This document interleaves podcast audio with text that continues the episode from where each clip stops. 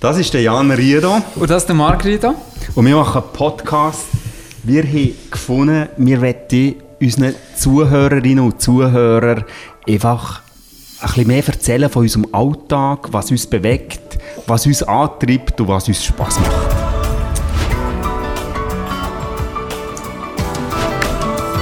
Genau.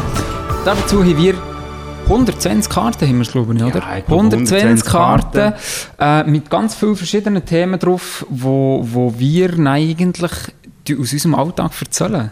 Und Zieh mal die erste Karte an. Karte ersetzt eigentlich den Moderator von diesem Podcast und wir switchen von x Themen hin und her und äh, euch einfach ganz spontan erzählen, was uns dazu in Sinn kommt. Saisons. Saisons, äh, unsere, unsere vier Jahreszeiten, wo, wo ja, das Ganze auch bei uns im Alltag ein bisschen widerspiegeln. Sprich Dekoration zum Beispiel. Dekoration. Die Kurzhaarfrisuren werden länger durch den Winter, im Sommer kürzer. Pflegewert tut sich ändern von genau. Saison zu Saison. Was mir aber auch dazu in Sinn kommt, sind natürlich auch die Modesaisons. Und wenn man genau. das Thema Mode einschwenken will, dann ähm, wird ja oft gefragt, tut sich die Mode von Saison zu Saison ändern? Wie siehst du das, Jan? Die Hosen werden kürzer. Nein, aber äh, ja, eigentlich schon. Du kommst, man sieht ja ging um frische Trends, man sieht ging um andere Bilder, sei es in Frisuren, aber auch in der Mode, in der Kleidung. Äh, auf mich auf siehst du das sicher auch noch viel, viel mehr. Auf dem Einkauf der Kleider von unseren Boutiquen sehe ich das, ja. Ähm, es gibt aber auch wirklich, das wäre jetzt ein Podcast-füllendes Thema, wie das Mode entsteht.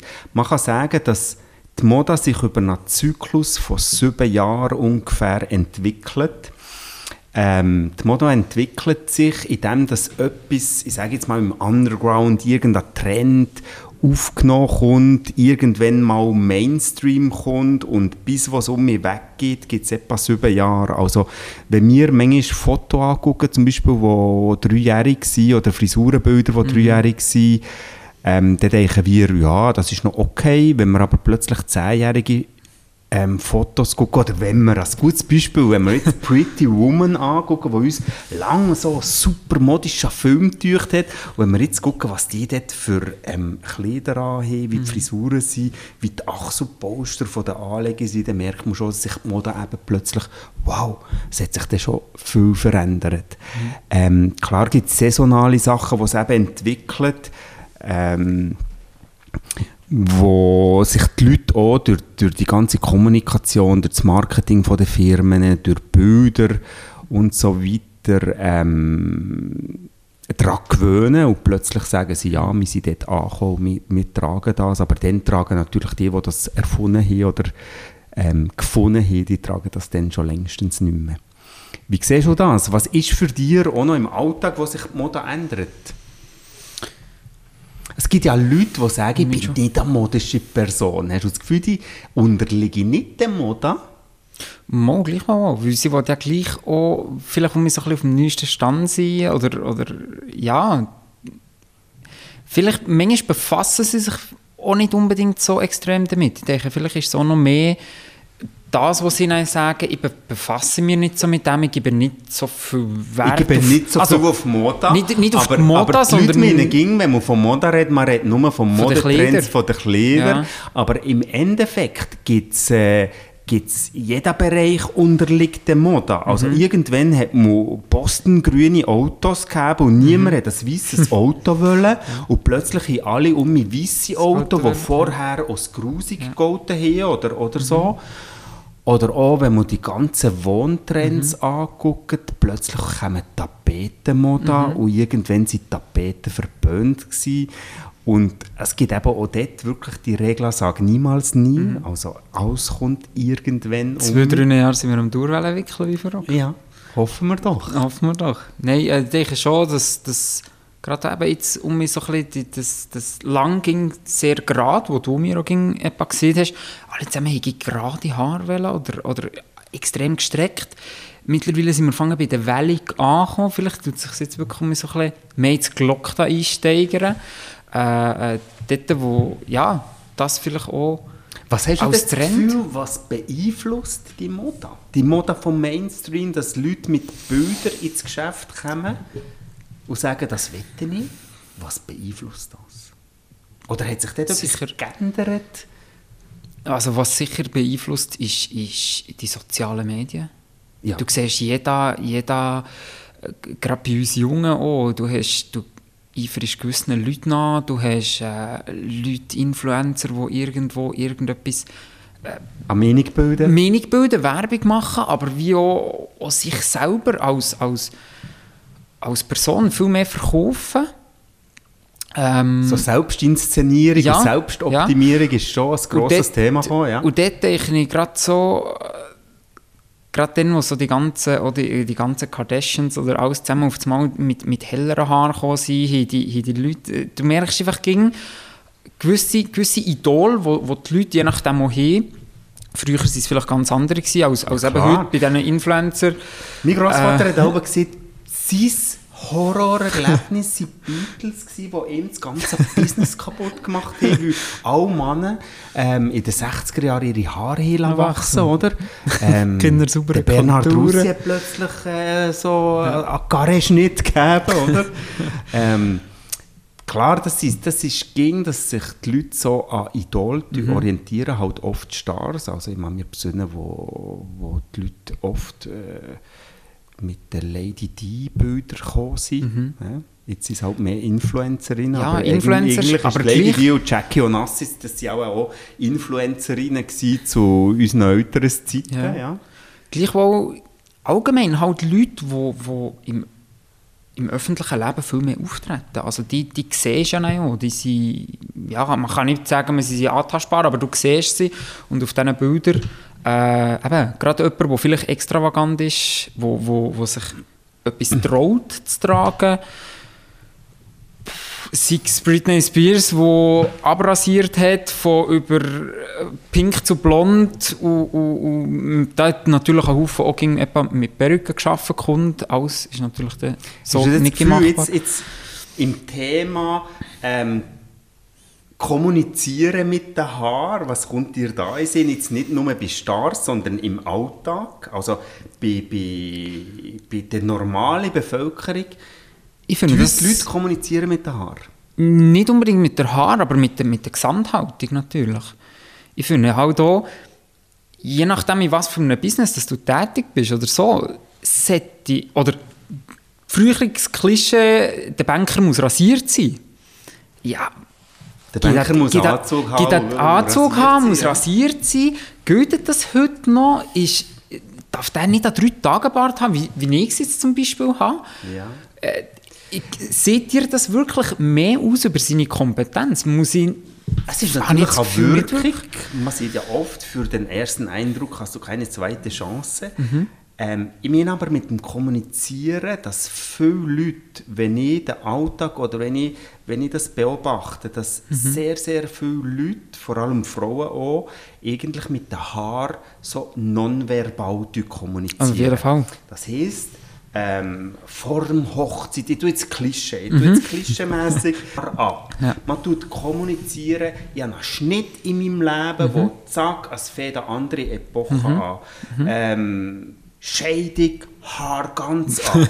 Scheidung, Haar von blond auf schwarz färben. Und das sind oft im Nachhinein, wenn man mit diesen Leuten redet, in dem Moment, wo sie es machen, machen sie das unbewusst. Aber sie haben den Drang, irgendwie der Gesellschaft oder ihrer Umgebung zu kommunizieren, etwas ist, hat sich in meinem Leben verändert. Und für das sind die Haare ganz ein gutes Mittel, für nonverbal zu kommunizieren. ja, oder vielleicht halt eben auch einen, einen Auftritt können zu haben in diesem in dem Segment. Ich beziehe das auch so ein bisschen in meine Beratung ein. Wo stehen die Leute? Wo, wo müssen die, oder ja, wie werden die von der Gesellschaft auch wahrgenommen? Und, und das finde ich auch ein sehr wichtiger Punkt. Wie will sich jemand geben können? Ja. Das, das kann man alles mit den Haaren eigentlich auch ja, wie beeinflussen. Also jemand, der wo, wo, wo von lang auf kurz geht, ja, das ist, ein- das ist ein Wagnis, oder? Also, Ja, sicher. Oder, Sicher. oder auch ich denke jetzt gerade an einen weiteren Punkt, irgendwie eben Chemotherapie, wo, wo du zwei, je nachdem eine Zweithaarlösung brauchst, weil du vielleicht eben nicht ging, konfrontiert mit diesem Thema. Andere machen es als, als Rebellion, wo, wo eben genau wieder darauf angesprochen kommen. Dann vielleicht gerade ein konträrer Schritt ist, ist eben die Zweithaar-Variante, wo du eben dann vielleicht den Schutz unter deinem Haar um mich viel mehr vornimmst, oder? Ja, klar. Ich oft, gerade wenn wir das Thema Chemotherapie ansprechen, ist das natürlich ein, ein Weg, wo sich die Leute dann nicht wünschen oder nicht auswählen. Und dort ist es sicher oft ein Schutz, aber ich beobachte auch, dass es oft ein Prozess ist mit der Akzeptanz von einer Krankheit. Ähm, ja, eine Diagnose plus Nein, äh, eine Therapie kommt meistens sehr, sehr schnell und die Leute wünschen in einer ersten Phase ja keine Veränderung. Es mhm. muss alles bleiben, wie es ist mhm. und erst zu einem späteren Zeitpunkt, wo, wo eben vielleicht die Auseinandersetzung mit der Diagnose, aber auch die Krankheit und so akzeptiert ist, dass man nicht das Gefühl hat, jetzt bin ich stark zu, äh, genug, um das äh, zu demonstrieren und sich dann einfach entscheidet, eben keine Haarersatz mehr zu tragen, sondern vielleicht mhm. zu einem Tuch zu greifen oder zu einem Chapeau. Ähm, ich finde das sehr, sehr, ich finde das sehr wichtiges und sehr, eigentlich ein sehr schönes Thema, das wir hier behandeln. Einerseits ist es, einerseits ist es wirklich speziell, es ist eigentlich traurig, ja, wo auch, man bekommt die Diagnose, man wünscht es niemandem. Und gleichwohl habe ich eine Ausbildung machen zum Zweithaarspezialist, ja auch, wie, wie mit einem ganzen Team von, von, von unseren Mitarbeitenden. Äh, und da haben wir ja wirklich eigentlich ein grosses Glück, wo wir jetzt so sagen, wo wir dort ein bisschen mehr am Aufgelesen sind, auch in diesem Bereich. Erzähl du vielleicht noch gerade äh, ein bisschen mehr über unser neues Projekt in, in Schmitten. Eines von unseren neuen Projekten in, in Schmitten, oder das in Schmitten, ist jetzt gerade, dass wir wirklich die Spezialisierung zu dem Zweithaar-Spezialisten-Salon noch ein bisschen ausgeprägter machen. Wir die die ähm, Filiale Schmitten ausrüsten, eigentlich mit allem drum und dran, was es eigentlich braucht. Ja, Diskretion braucht es, die Leute müssen in einem, in einem geschützten, abgeschlossenen Rahmen äh, gut beraten und eben auch abgeholt kommen. Und das ist sehr, sehr ein sensibles Thema. Ähm, und dort wollen wir einfach unsere Professionalität noch ein bisschen mehr demonstrieren. Ähm, das ist ein Thema, das natürlich zu unserem ganzen Gesamtangebot eben dazugehört. Also wir decken ja eigentlich GWAF für den Alltag der jüngsten Kunden, ich sage jetzt ein vier-, fünfjähriges Mädchen, das kommt, kann Haar schneiden, bis zu den Ältesten, die irgendwie gegen die 100 gehen, decken wir das ganze Spektrum ab. Und das ist auch das, was unseren Job ja extrem spannend macht. Aber jetzt sind wir vorhin noch mit der ersten Karte Saisons gewesen, und jetzt sind wir recht umgeswitcht. Mhm. Ähm, vom Ganzen, was Haar eigentlich den Menschen bedeuten. Mhm. Mhm. Und ich denke, ja, das ist wirklich halt ganz, ganz, ich finde mich ein sehr spannender Job, weil wir halt einfach mit dem ganzen Haarthema sehr noch an den unterschiedlichsten Persönlichkeiten von, von den ganzen Menschen sind.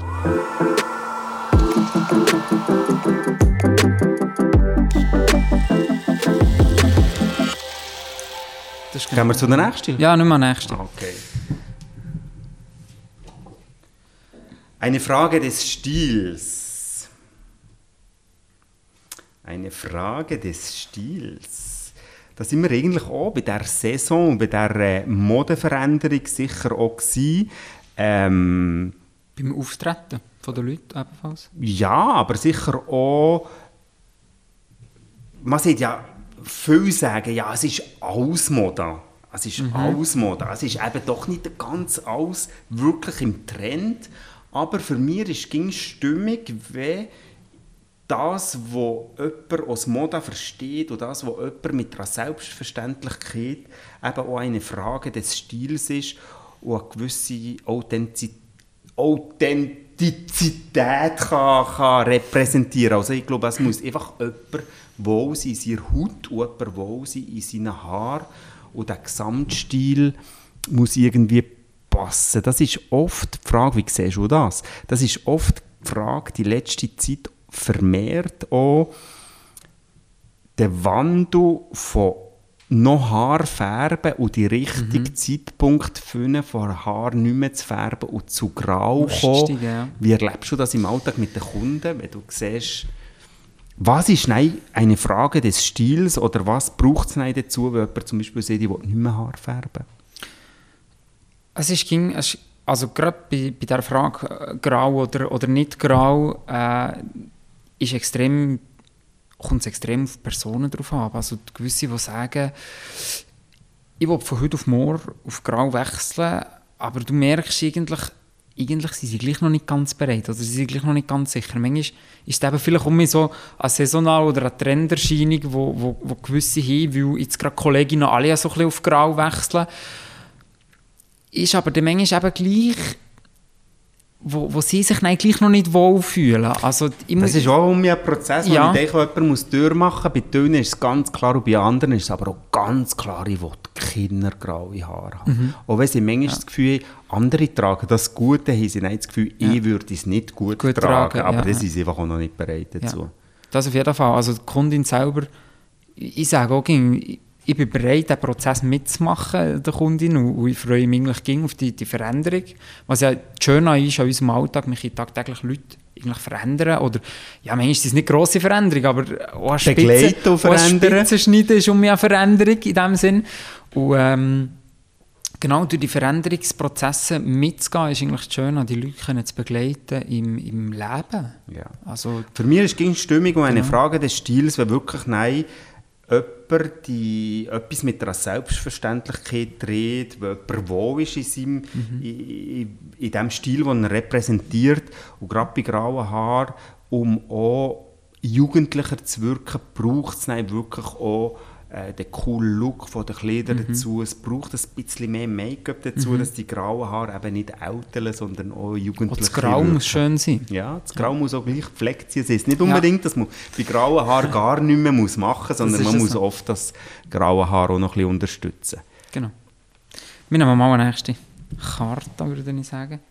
Oh, schön. Nachwuchsförderung. Äh, ja, wir sind ein grosser Ausbildungsbetrieb. Sind wir grob über den Daumen gesehen. 15, 18 Lernende. Über alle Betriebe. 17, glaube ich. 17. Es wechselt gleich, gleich von Jahr zu Jahr genau. zwischen 15 und 18 Lernende, Zwischen 15 und 18 Lernende. aber dementsprechend auch ganz viele Ausbildner. Genau. Wo, äh, wo natürlich tagtäglich die, die Lernenden unterstützen. Ich meine, unser Beruf ist ja schon, das kannst du nicht einfach von heute auf morgen gerade, oder ja, es ist ein, ein Machen, es ist ein Entstehen und auch die, die Lernenden können an die Kunden herzuführen. Wir haben nicht irgendwie, ja, sagen wir mal, irgendetwas Unlebendiges, wo, wo, wo einfach nachgeht. Ich sage es mal, ein Stück Holz, das man kann schleifen kann. Ähm, ja, dort die, die, die Leute auch so ein bisschen sensibilisieren und, und manchmal Uns halt ist natürlich ging das, äh, der, der, der Rohstoff, den wir bearbeiten, ist einfach mit einer lebenden Person Genau. verbunden.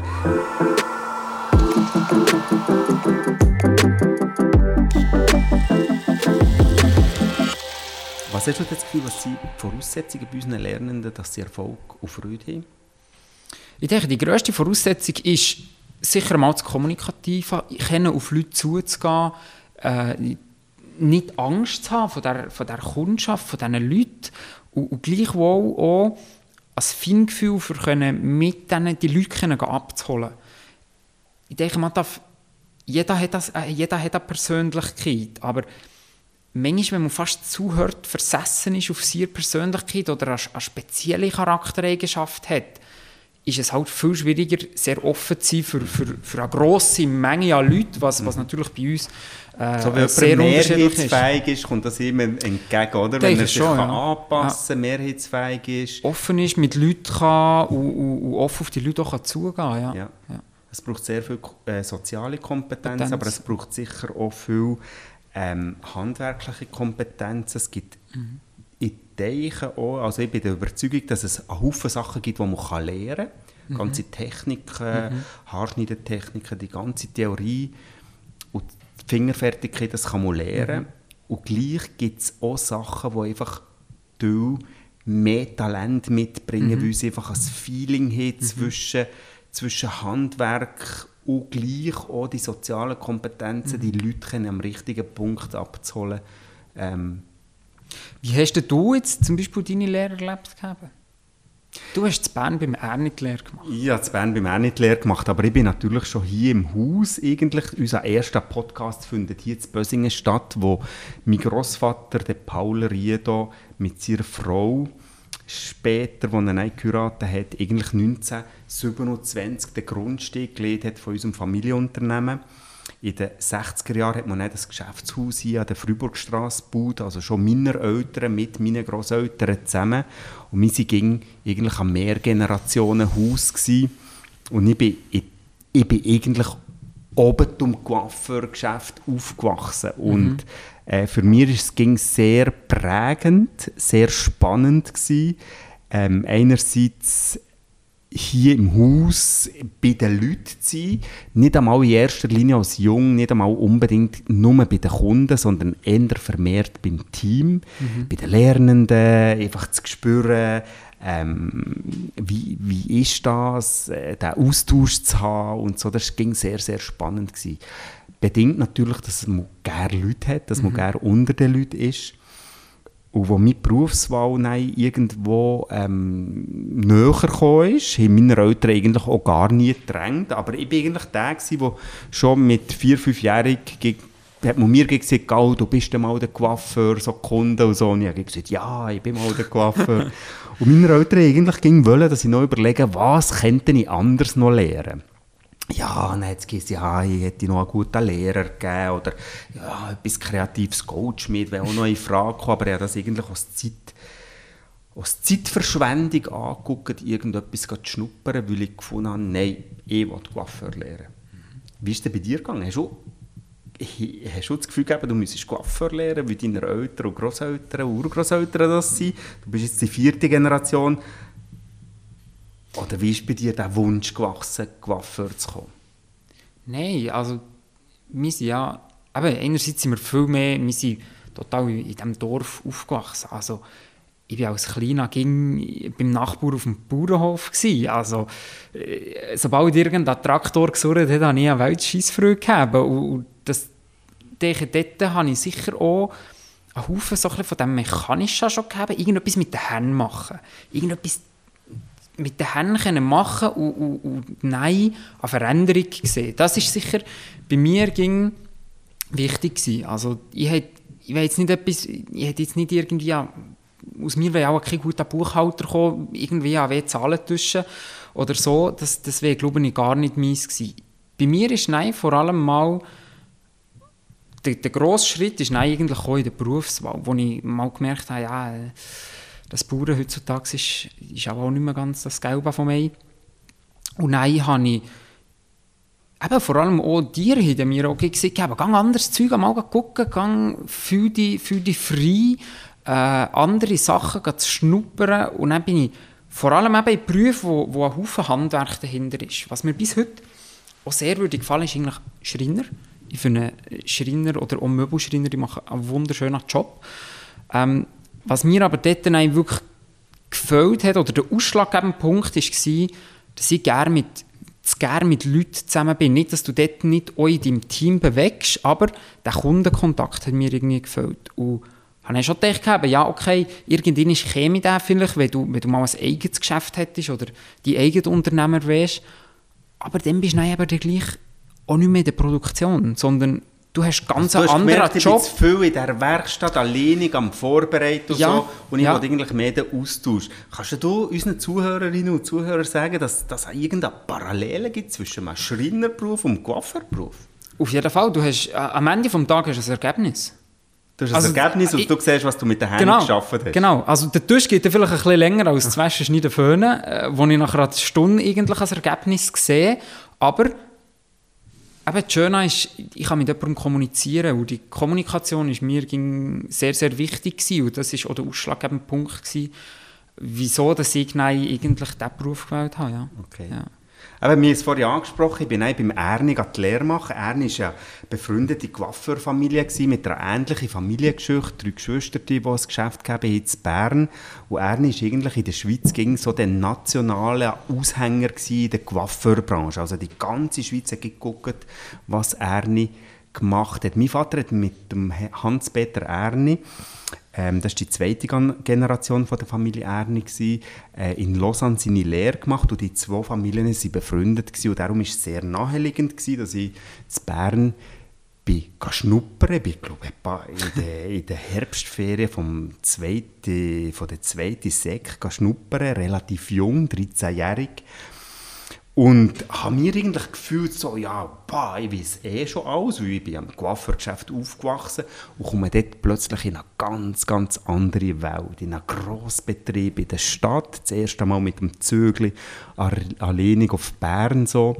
Und bin dort, ähm, habe dort eine Woche mitgearbeitet mhm.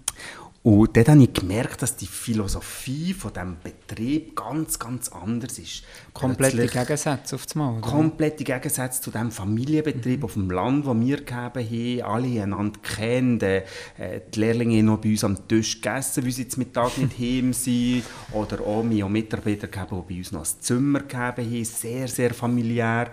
Und dort kommen wir in einen, in einen hierarchischen Betrieb. Alle haben einander gesiezt. In der Stadt Bern ist das oft oder noch lange in den, in den Geschäften so üblich gewesen, dass sich die Mitarbeiter siezen. Ähm, auch wenn sie 20 Jahre zusammen gearbeitet haben, äh, Frau Müller und Frau Egger einander gesiezt. Ja. Was ja eigentlich für mich ganz, ganz spezielle Art war. Ja. Und ich es gar nicht sagen, nach dieser Woche Schnuppern, habe ich eigentlich, der Beruf hat mir gefallen, ja. aber ich habe das Gefühl gehabt, die Woche hat mir gar nicht wirklich gefallen. Und ich bin heimgekommen und die Eltern haben gesagt, ja, wie war es bei Ernie und so. Und dann habe ich gesagt, selbstverständlich, ich gehe dort die Lehre machen, aber ich habe nie jemandem gesehen, dass mir das eigentlich nicht gefallen hat.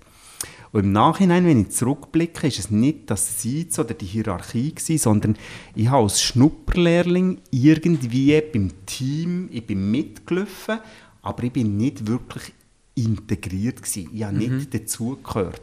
Und als ich dort bin, die Lehre machen bin ich natürlich vom ersten Tag an wirklich dabei gewesen. Und ab dann hat es mir extrem gut gefallen.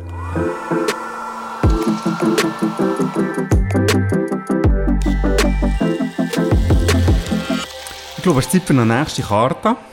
Ich glaube so. Äh, Nachwuchsförderung hast du auch, oder? Ja, Jetzt kommen wir du bist. Ähm, noch zu der Nachwuchsförderung. Wir als, äh, als, als für unseren Betrieb durch es sehr, sehr wichtig, äh, Lehrlinge auszubilden. Wir durch das ganz ein, ein wichtiger Aspekt, weil ich finde, ging auch Du bleibst nicht stehen. Du bleibst nicht stehen, du bekommst auch sehr viel Feedback und Ideen mhm. von den Jungen zurück, wenn du das zulässt. Mhm. Und wir durch das Integrieren von dem, von den Gestandenen, mhm. von den Erfahrenen, plus von den Newcomers, mhm. das zu kombinieren, durch mir ganz, ganz ein wichtiger Aspekt. Ein guter Tag ist... Ein guter Tag ist, wenn eine Kundin glücklich rausgeht. Wenn mehrere Kunden am Tag glücklich rausgegangen. ja. Aber das Schöne an unserem Job, und das denke ich auch, hat der Energieaustausch hat schon sehr viel mit, mit unserer persönlichen Zufriedenheit zu tun. Also, ich weiß, es gibt amerikanische Studien, die besieht, dass eigentlich die Coiffeurbranche zu den glücklichsten Berufsleuten zählt. Obwohl das ja wir ich sage jetzt mal, die soziale Anerkennung nicht die absolut top höchste Anerkennung hier vom sozialen Status her, aber von der Zufriedenheit in der Branche. Was hast du das Gefühl?